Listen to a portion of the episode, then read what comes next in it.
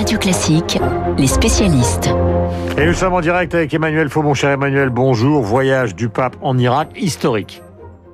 Absolument. Bonjour Guillaume. Euh, on peut dire un voyage historique à plus d'un titre. D'abord, bon, on l'a beaucoup dit sur le principe, puisque c'est la première fois que le chef de l'Église de Rome euh, foulait le sol chiite. Ensuite, au cours de son périple de trois jours, le souverain pontife a multiplié les signes, hein, les images fortes pour marquer les esprits. La première de ces images, c'est bien sûr sa rencontre de samedi matin avec l'ayatollah al-Sistani, la plus haute autorité spirituelle pour euh, les chiites irakiens. L'homme en noir l'homme en blanc, face à face, pendant trois quarts d'heure, les yeux dans les yeux, avec un message sur l'amitié et la collaboration entre les communautés religieuses, une prière sans commentaire au cœur de Mossoul, sur la place des quatre églises détruites par Daesh, comme un défi dans la ville berceau du groupe État islamique, image forte encore et double symbole lorsque le pape a prié l'Angélus à Karakoche, dans la cathédrale de l'Immaculée Conception, prise pour cible par les islamistes il y a quelques années.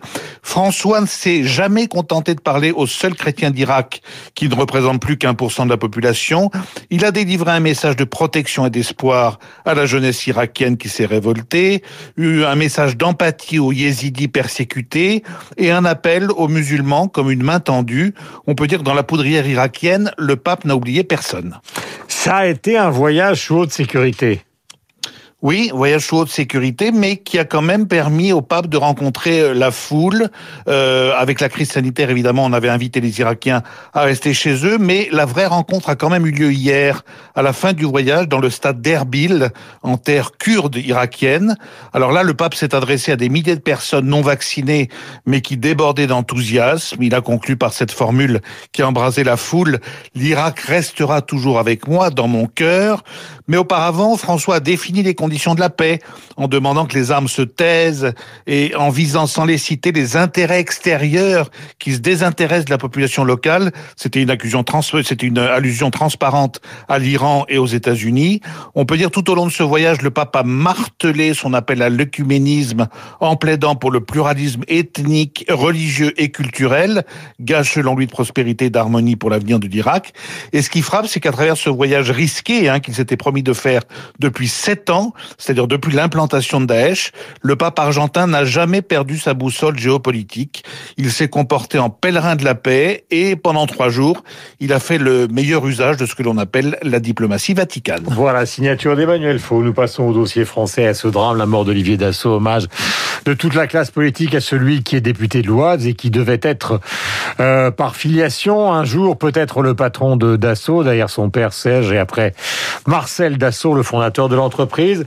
C'est une histoire assez particulière qu'il faut raconter et qui mérite d'être racontée, non seulement à cause de sa disparition, mais parce que c'est une sorte de quête qui n'aboutit jamais, même si tout le monde, y compris le président de la République, lui rend hommage ce matin. Oui, effectivement, Olivier Dassault, il fut un temps hein, le président du conseil de surveillance du groupe Dassault, la structure hein, qui chapeaute les deux jambes de l'entreprise. Vous savez, il y a Dassault Aviation qui construit les mhm. Rafales, qui construit les Falcons, et vous avez Dassault Systèmes, qui aujourd'hui pèse cinq fois plus lourd que Dassault Aviation. Dassault Systèmes, c'est vraiment un fleuron de la French Tech avec son logiciel euh, Katia. Mais c'est vrai qu'Olivier Dassault, finalement, son destin s'était éloigné de l'entreprise familiale. Hein. Aujourd'hui, c'était surtout un homme politique, député, élu euh, dès la première fois qu'il s'est présenté. D'ailleurs, ça faisait, semble-t-il, la jalousie de son père, Serge, qui a dû patienter 17 ans, lui, avant d'entrer à la, mairie de Corbeil en tant que, maire. Euh, oui, effectivement, il n'y a pas eu cette passation de pouvoir au sein de la famille comme il y avait eu entre Marcel et Serge Dassault. Serge Dassault qui avait passé tous les concours polytechniques, il avait retenté parce qu'il avait échoué une première fois. Olivier Dassault, il avait quand même fait des efforts. Par exemple, il souffrait du mal de l'air. Mhm. Et eh bien, il avait quand même fait l'école de l'air. Il savait piloter tous les avions de la famille Dassault, y compris les, les appareils militaires. Parfois, c'est lui-même qui faisait le, le, VRP pour certains clients. Mais euh, la rencontre ne s'est pas faite. Quatre enfants dans la famille Dassault. Olivier disparu hier, des trois autres. Les autres occupent des, des postes, disons, un petit peu secondaires hein, au sein de l'empire familial.